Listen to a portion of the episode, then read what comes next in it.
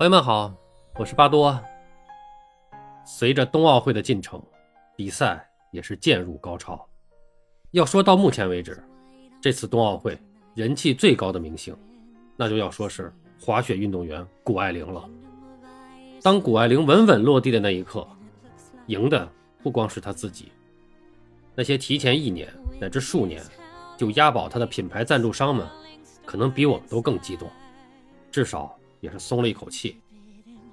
在财经记者的朋友圈里，品牌赞助商们都争先恐后的把谷爱凌拍的广告晒出来。想来这一刻，他们已经等了很久了。根据谷爱凌微博显示，目前她在国内的签约品牌总共二十五家。二零二一年，谷爱凌的代言费用最高在两千万人民币左右，比林丹、孙杨等人在巅峰时期还要多。放眼整个中国体育史，可能也仅次于姚明，即便放在娱乐明星里面，也是国内顶流了。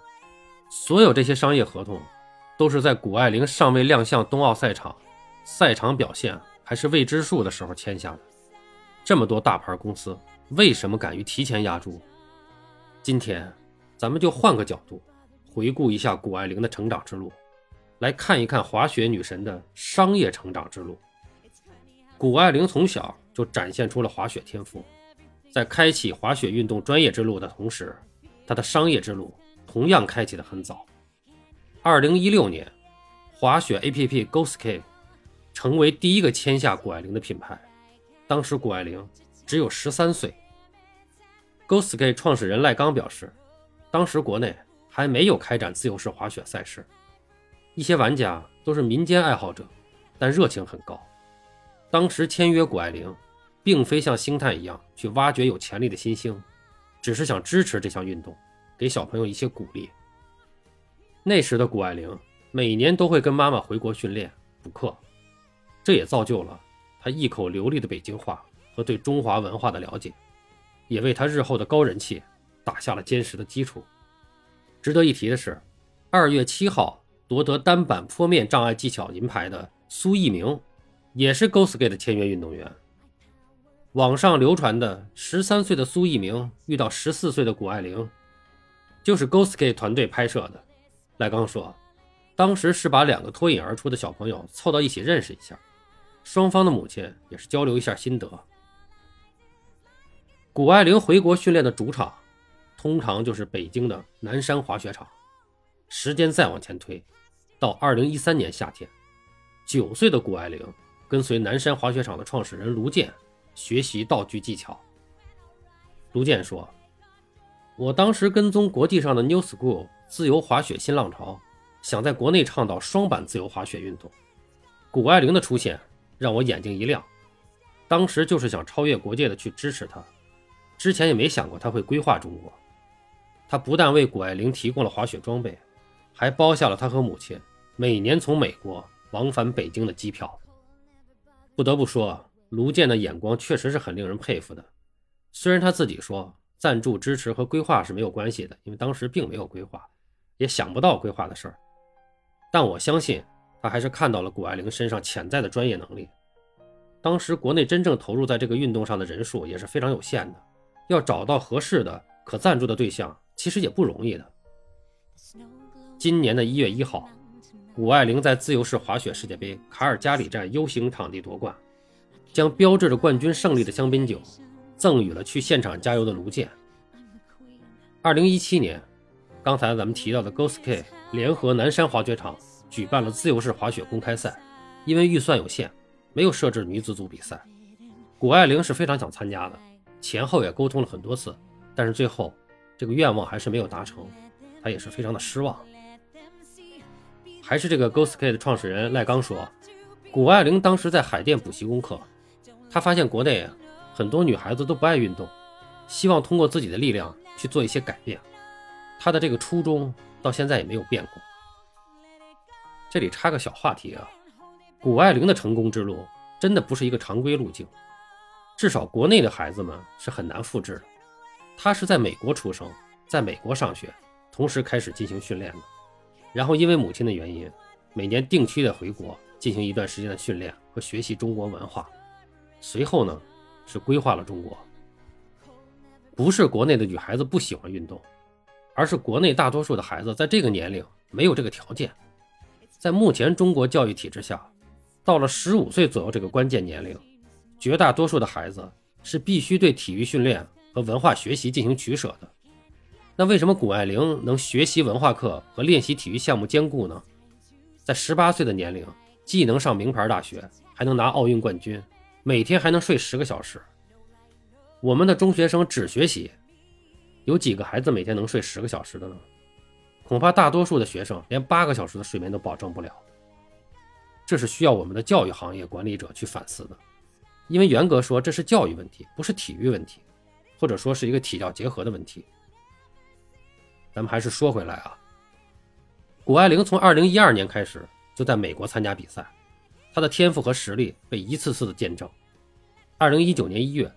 年仅十六岁的谷爱凌首次获得了世界杯女子坡面障碍技巧分站赛的冠军，这时业内普遍认为她潜力无限。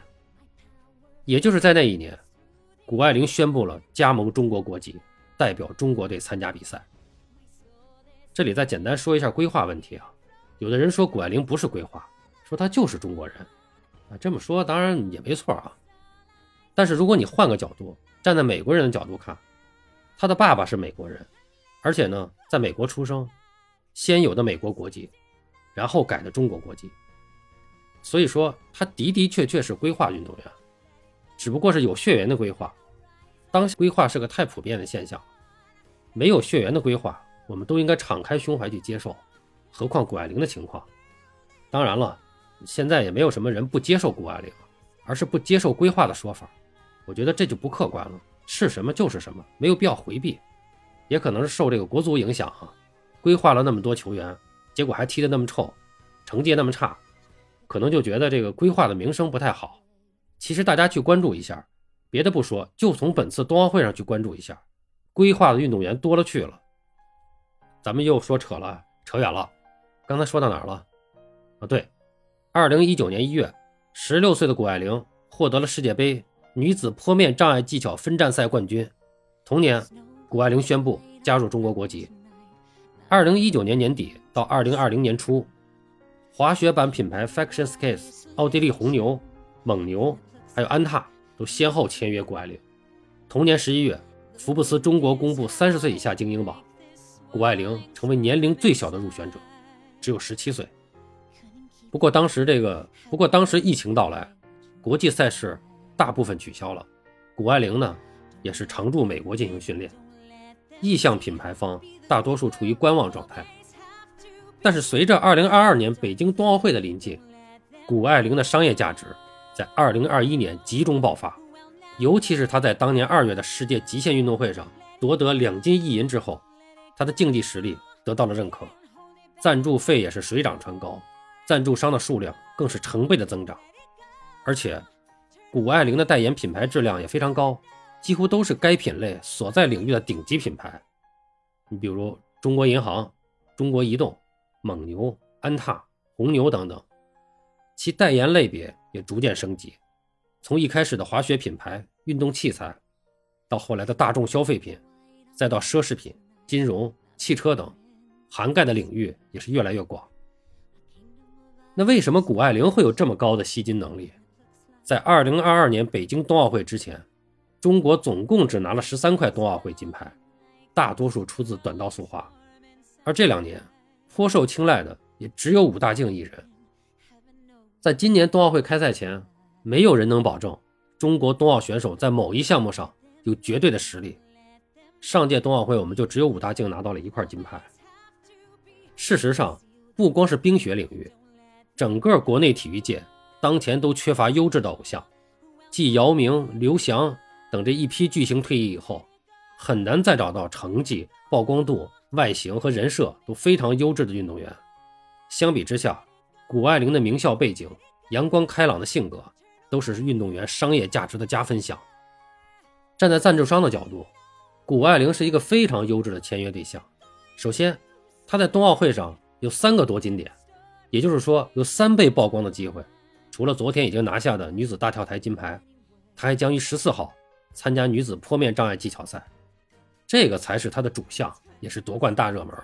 另外呢，还在十八号，他将冲击女子 U 型场地技巧金牌。